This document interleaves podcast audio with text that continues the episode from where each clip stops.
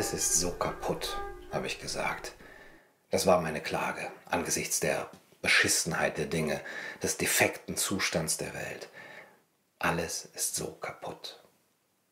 Das ist keine neue Erkenntnis, sicherlich nicht, nicht bei mir, nicht in der Menschheitsgeschichte, aber eine, die immer wieder einmal aufbrandet, aufbranden muss, sich Bahn bricht, alles andere übertönt. Eine Erkenntnis, die aus der Verzweiflung entspringt und verzweifelt macht, die lähmt und anstachelt zugleich. Ja, wir verzweifeln immer wieder einmal. Wir arbeiten uns ab an dieser Welt. Wir plagen uns. Wir klagen. Wir klagen an. Wir kritisieren die empörenswerte Einrichtung der Welt. Aber wenn ich Welt sage, was meine ich da eigentlich genau? Es sind ja nicht nur die Institutionen, der Staat, sein Bildungssystem, sein Gesundheitssystem oder die Unwirtlichkeit der Städte, die Hässlichkeit unseres Alltags, die Oberflächlichkeit der wahren Welt, die verzweifeln lassen. Nicht nur das.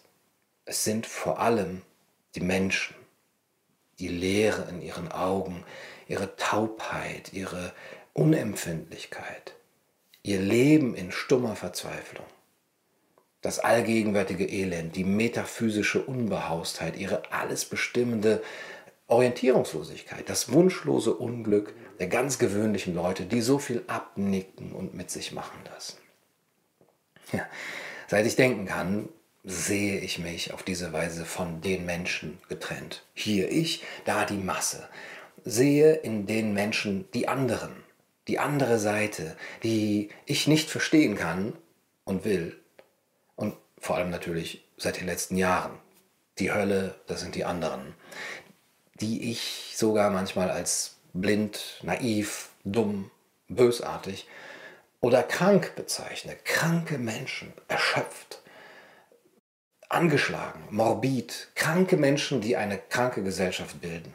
Eine Gesellschaft, deren letzter Held jemand wie Kurt Krömer ist, impotent und depressiv. Aber während Kurt Krömer seinen Zustand als Krankheit erkannt hat und ihn angegangen ist, darüber offen und öffentlich spricht, verheimlichen die Menschen ihren Zustand. Es ist eine kranke Gesellschaft, die ihre Krankheit nicht nur nicht erkennt, sondern sie für Normalität, ja für Gesundheit hält. Ja, seit ich denken kann, habe ich in dieser Weise über die Menschen und unsere Gesellschaft geurteilt. Mal heimlich und leise, mal explizit, habe die Gesellschaft, die moderne Zivilisation als Ganzes verurteilt. Es ist eine materialistische Scheinwelt, das war mein Urteil, mit reinem Nützlichkeitsdenken, mit falschen Werten, ja, einer Umdrehung, ja, Umwertung der Werte. Alles ist falsch in ihr falsche Solidarität, falsche Gesundheit, falsche Freiheit. Und von dieser Falschheit werden wir beherrscht. Dabei sind das nur leere Begriffe, Worthülsen, hinter denen sich der Egoismus und der Opportunismus nur mühsam verstecken. Und diese Gesellschaft an sich ist selbstbezogen, selbstgefällig, selbstwidersprüchlich und die Menschen in ihr nur noch Konsumenten konsumieren. Gesundheit als Konsumgut, Solidarität als Konsumgut, Moral als Konsumgut, Zugehörigkeit als Konsumgut. Und an die Stelle der Heilsversprechen der Jenseitsreligionen sind die Diesseitsverheißungen der Politiker getreten, der Wissenschaftler, der Medienschaffenden. Solidarität jetzt. Maske auf, Ärmel hoch, Kopf und Herz aus. Neue Freiheit, die an Privilegien gebunden sind. Also diese Freiheit ist eigentlich nur die Freiheit von eigenem Denken und Wollen, von freier Wahl und Entscheidung. Und diese Gesellschaft sah ich und sehe ich noch heute oft als Masse von Menschen, die durch politische Propaganda und Angstrhetorik, knallharte Angstrhetorik, zum passiv manipulierbaren Konsumenten ohne Initiative, Verantwortung und Autonomie gemacht wurden. Eine kranke Gesellschaft eine anonyme, bindungslose, autoritätshörige, eine Blinde, für alles Menschliche blind, für all das blind, was den Menschen hier verdinglicht, seinen Körper zum Gefährder macht, zum Krankheitsherd, zum Virenträger, zum Teilnehmer eines Sozialexperiments, zum gehorsamen, nicht denkenden Teil der guten Seite der Gesellschaft, geistig verkümmert, seelisch verarmt, unschöpferisch und eben unfrei. Ja, das Recht zu leben und zu triumphieren, so heißt es im Buch der Unruhe von Fernando Pessoa, erwirbt man heute mit den gleichen Mitteln, mit denen man die Einweisung in ein Irrenhaus erreicht.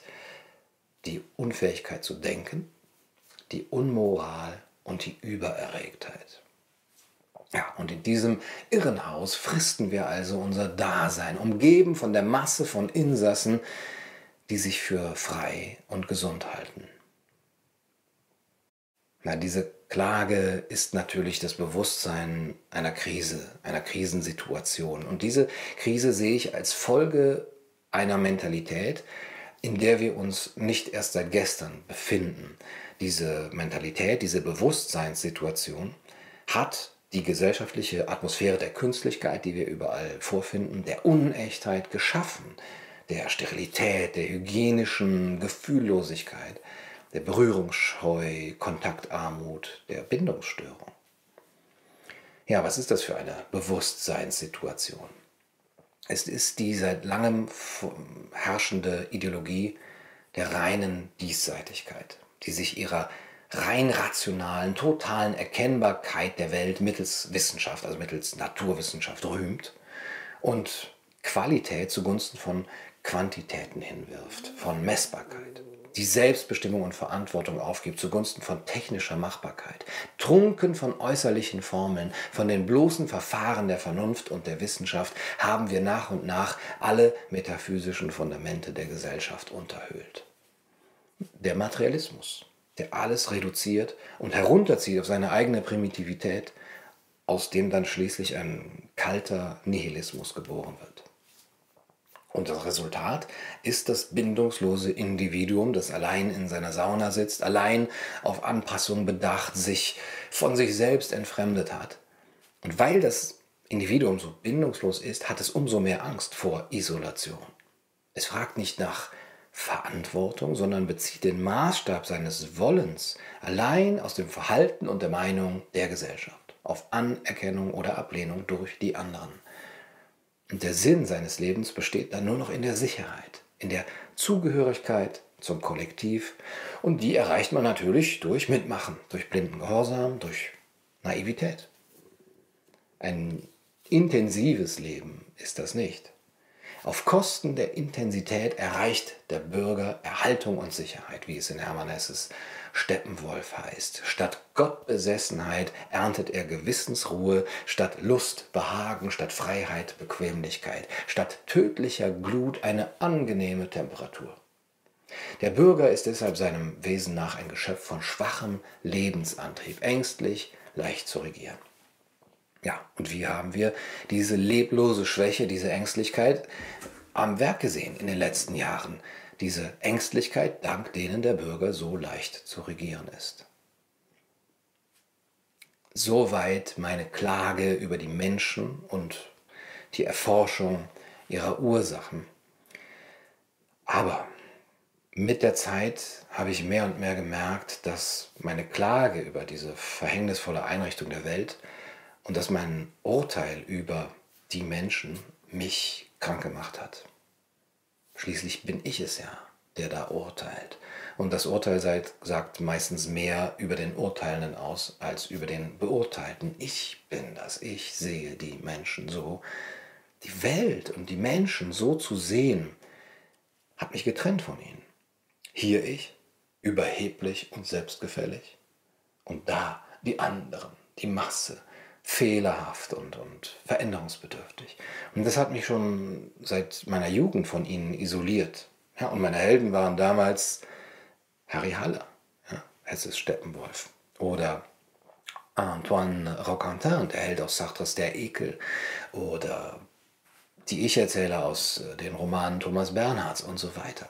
Das waren meine Vorbilder, solche abgespaltenen Individuen, und diese Abspaltung ging dann auch irgendwann mitten durch mich hindurch. Hier war der, der dazugehören wollte, den es nach Beachtung und Anerkennung von der Welt dürstete und dort der zweifelnde Einzelgänger, der die Welt verachtete.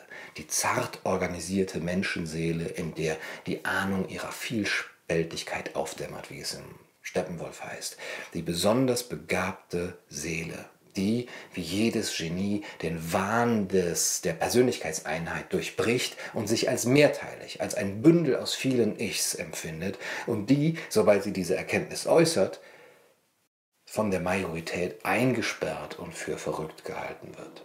Von der Majorität, die die Menschheit damit davor beschützt, aus dem Munde eben dieser Einzelnen einen Ruf der Wahrheit vernehmen zu müssen.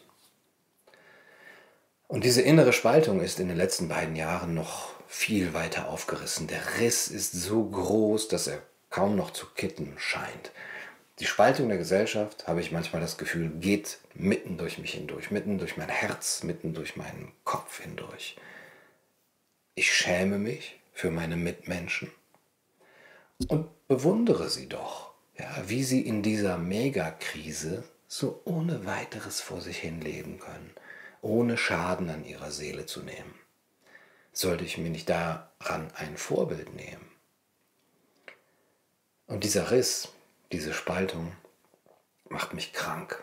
Es macht mich krank, die Menschen so verachten zu müssen, weil ich mich nur selber dabei verachte. Nämlich dafür, dass ich zu feige bin, aus dieser Erkenntnis die letzte Konsequenz zu ziehen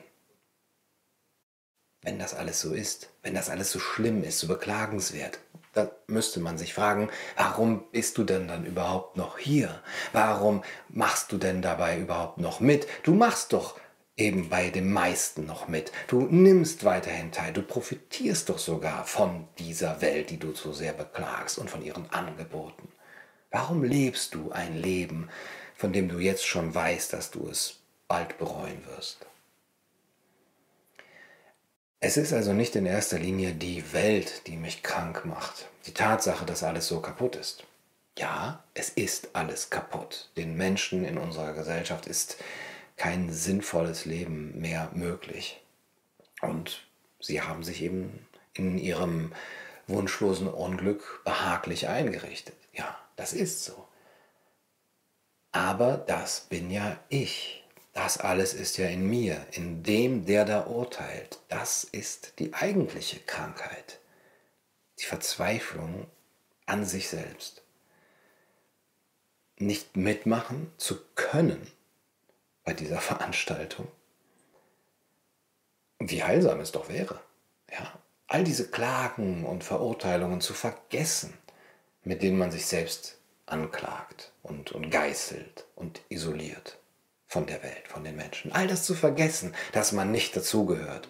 Dazugehören und trotzdem man selbst sein zu können. Wie schön wäre das. Diese innere Spaltung und die Abtrennung von den Menschen, die ist es, die mich krank gemacht hat. Lange Zeit schleichend und unerkannt. In den letzten Jahren aber, in den letzten zwei, zweieinhalb Jahren, hat diese krankmachende Entwicklung nochmal an Fahrt aufgenommen, so dass die Krankheit offen ausgebrochen ist und ich sie festhalten kann, begreifen kann, benennen kann, formulieren kann. Und dafür muss ich den Zeitläuften geradezu dankbar sein, mir aufgezeigt zu haben, woran ich kranke, woran es mir mangelt. Mir fehlt es, ein Leben im Einklang mit der Welt und den Menschen um mich herum führen zu können. In einem tieferen Einverständnis mit dem Gefühl, dass das alles gut ist, so wie es ist und dass ich ganz ich selbst sein kann, ohne die Menschen verachten zu müssen. Ganz tief in mir ahne ich diese Sehnsucht danach, nicht mehr im Widerspruch zu meiner Zeit zu stehen, kein Steppenwolf mehr zu sein, sondern all das, die Lauheit und die Plattheit und die Oberflächlichkeit und die Konvention gut finden und abnicken zu können. Aber ich will mehr. Ich will ein Leben mit Sinn und Bedeutung führen. Mit Werten, die sich an etwas Höheres anbinden und die Möglichkeit, schöpferisch tätig zu sein, einschließen. Ein Leben mit Tiefe und Intensität, mit Rausch und Ekstase, ein freudvolles Spiel, ein, ein geselliges Fest, eine Feier des Augenblicks. Das will ich. Und darin, in meiner Klage und dem Nachdenken darüber, warum ich über die Welt so urteile, steckt der Ansatz einer ernsthafteren Diagnose, die die Bedingung der Möglichkeit einer Heilung ist. Wie ist es dazu gekommen, dass ich mich so abgetrennt von allem sehe? Und ich bin ja wahrlich nicht der Einzige, der so fühlt und denkt.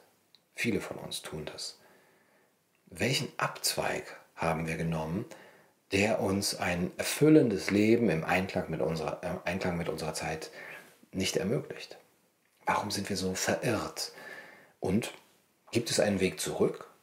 Können wir das überhaupt wählen? Können wir wieder wählen, zu den Massenmenschen dazuzugehören? Oder wäre das die falsche Alternative? Was könnten wir tun, um die seelische Spaltung zu überwinden, um auch die Versöhnung zu erreichen, im Außen wie im Innen?